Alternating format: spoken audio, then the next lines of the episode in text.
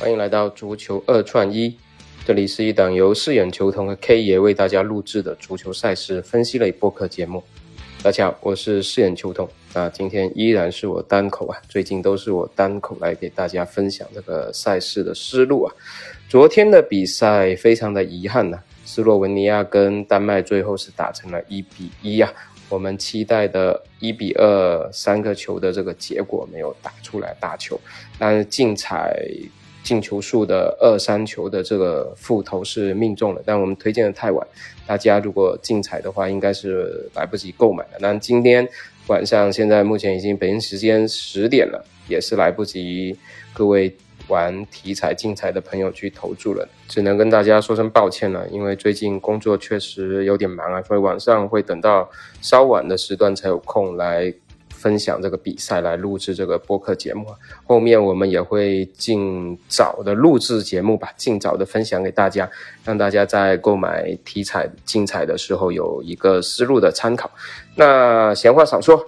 今天晚上依然是欧洲杯预选赛的分组赛的比赛啊，球赛非常的多。那我们还是精选一场吧，因为少而精嘛。今天晚上挑选的是奥地利主场迎战瑞典的比赛啊。那这两支都是欧洲目前相对来说靠二流的一个球队了。那坐镇主场的奥地利这场比赛，应该主场优势还是非常强大的啊！主场将迎来超过四万人的这个球迷到场助威啊，所以奥地利的主场优势还是非常明显的。而且双方也算是非常知根知底的老对手啊，历史上有多达三十六次的交锋啊，而在奥地利的主场就有十七次的交锋啊。那在往绩方面，奥地利也是优势非常明显啊，十一胜五平一负。那从双方近期的比赛来看啊，都是有比较多的进球和丢球了，所以这场比赛预计不会过于沉闷啊。而加上瑞典队其实有他们的神锋啊，伊萨克的复出啊，而这个赛季在纽卡状态还比较不错的伊萨克啊，应该今天晚上会能够有所表现的。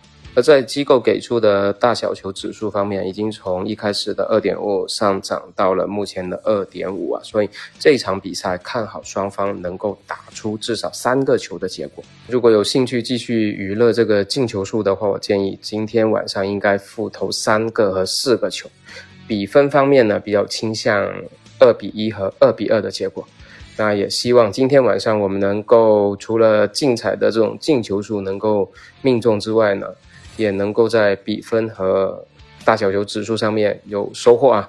那感谢您的收听，我们下期再见。